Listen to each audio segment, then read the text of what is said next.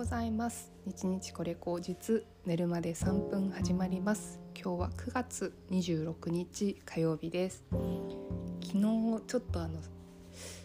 えーとこれを撮ってる時にあ撮ってる時にというか撮る前にあの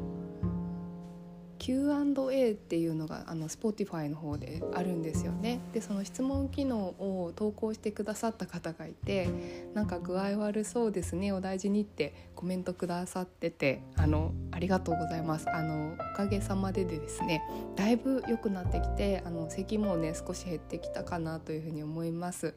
あの声も 前よりはあの聞きやすくなっていればいいなというふうに思ってます。はい。初コメントだったので嬉しかったです。ありがとうございます。はいそんなわけでですね今日もやっていこうかなと思うんですけど私今ねあの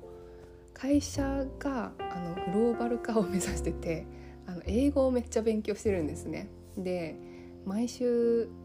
あの火曜日の午前中は英語を勉強する授業があるんですよ。なんでこれからその英語の勉強をあのみっちりやりまして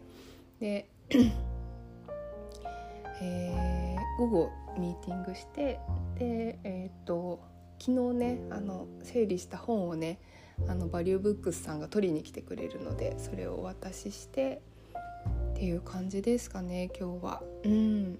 なんか割とシンプルな日程です。はいなんですけどあのね最近すごい英語の勉強楽しくてうんやっぱね英語を教え英語の勉強の方法を教えてくれるコーチがいるんですね。英語の内容だけじゃなくて勉強の仕方をこういうふうに工夫するといいですよっていうのを教えてくれる人がいてで結構ねそれがすごい自分にとっては役に立っていてですねあの結構モチベーションも上げてくれるのであのありがたいなと思ってるんですよ。自分の目標としては以前ね TOEIC820点ぐらいあったんですけど今全然600点台に落ちちゃったので、まあ、それを元に戻したいっていうのとあとそうですね普通にあのこれからどんどんその海外の方とあの英語で話す機会も増えてくるので TOEICの点数上げた後はもうひたすらあのトーキングっていうかこう会話をまあ、多分会社も補助してくれると思うのでなんかそういうのを使ってひたすらこうスピーキングの練習を今ね AI であのできるんですよ先生だと緊張しちゃうからって言ってあの AI がこうスピーキングの相手してくれるんですね。でなんかそういうのとかをやれたらいいなというふうにすごい思ってますね。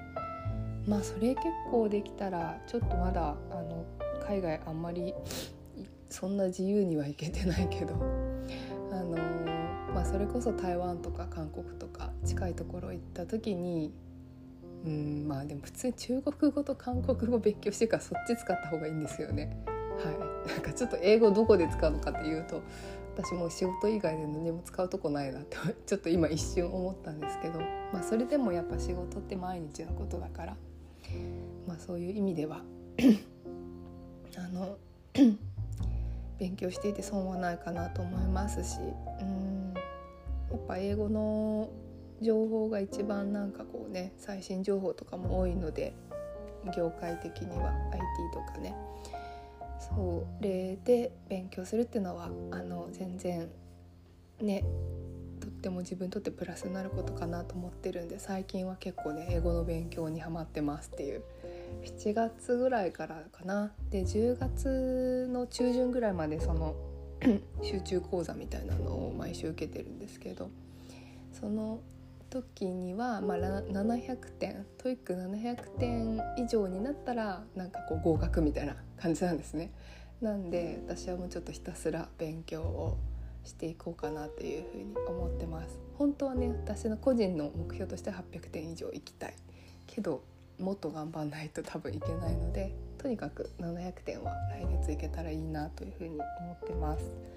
はいで今私毎日デュオリンゴっていうあの語学アプリであの中国語全部マスターしちゃったから今は韓国語のね途中なんですけどだいぶね分かるようになってきましたあの自分が流暢に言えるかっていうと微妙なんだけどなんか言ってる相手が言ってることを分かるようにはなってきましたね。あの簡単な日常会話ですね。なんかなんだろうな。ジスさんが公園に行きますとかそういう感じ。ジスシヌン高温熱を変えようみたいな そういうくらいはあの分かるようになってきましたね。うん。なんか最近でもね韓国ドラマあんま見てないけどあのそのうちまた韓国ドラマ見るようになったら結構聞き取れるんじゃないかなと思いますね。うん韓国ドラマ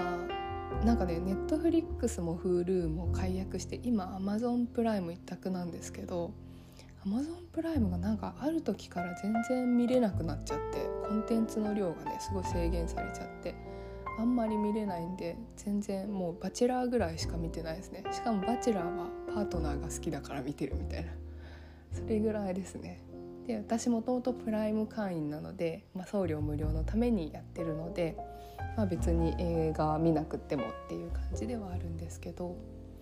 あそうそう。私なんかねお茶入れしてて思ったのは韓国ドラマにあのボーイフレンドっていう韓国ドラマがあるんですね。でそれの中にもちろんその主人公の2人もすごい素敵なんですけど主人公の2人がなんかこう何て言うのかな写真が共通の趣味でその写真の暗室を持ってるおばさんっていう人がいるんですよ。でもともとなんかこうお茶をあの入れてほっこりさせてくれるような場所を持ってる人ででそのねお茶を入れて相手にお茶を入れてあげてで2人にこう差し出すっていうところの姿がめっちゃ自分の将来の理想像に近いなって思ったんですよね。であの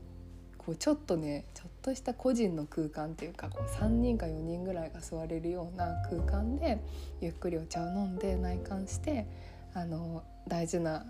あの話をするっていうところとか、まあ、暗室はちょっとそんなに興味はないんですけど そのお茶のね部屋っていうのがめちゃくちゃ 自分の理想に近かったのでなんかああいう場所がやっぱ私は将来欲しいんだなっていうのをあの韓国ドラマ見ながら思ったんですよ。で前はね「マトリックス」のなんだっけちょっと名前忘れちゃったんですけど一番最初のシリーズであのえーと、主人公があのあるおばあさんの家に行けって言われてでおばあさんの家に行ったらなんかクッキー焼いてくれてでなんかこう預言者なんですよね。で預言者であなたはこうなるわよみたいなおばあさんが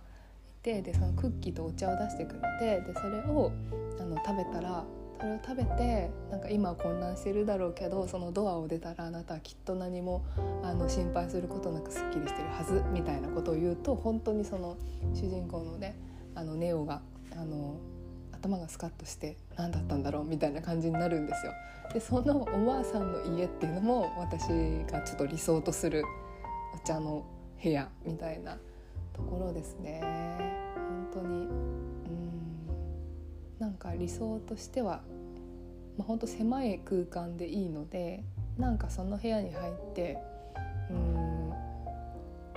話すとそのドアを出た瞬間になんかこうすっきりしているみたいなそういう場所が、まあ、本当に作れたらいいなっていうのはもう23年前ぐらいからのあの結構理想かなというふうに思いますね。はい だからねなんか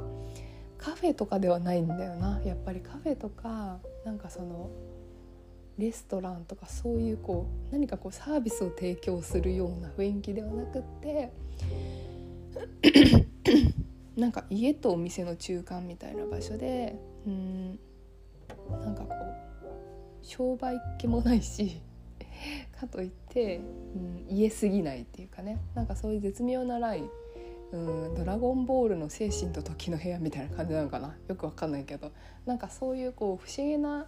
なんていうか異次元空間みたいなねところを若干目指してるなっていうのはちょっとありますね。うん。なんかそれだけやっぱなんかお茶ってこうパワーがありますよ。人をこう内観させるというか。なんかねそういうパワーがあるなというふうに思いました。はい。何の話だっけ？あの語学の話してたら 韓国ドラマの話になったんだ。そうそうそうそう。ですね。もうほんとまた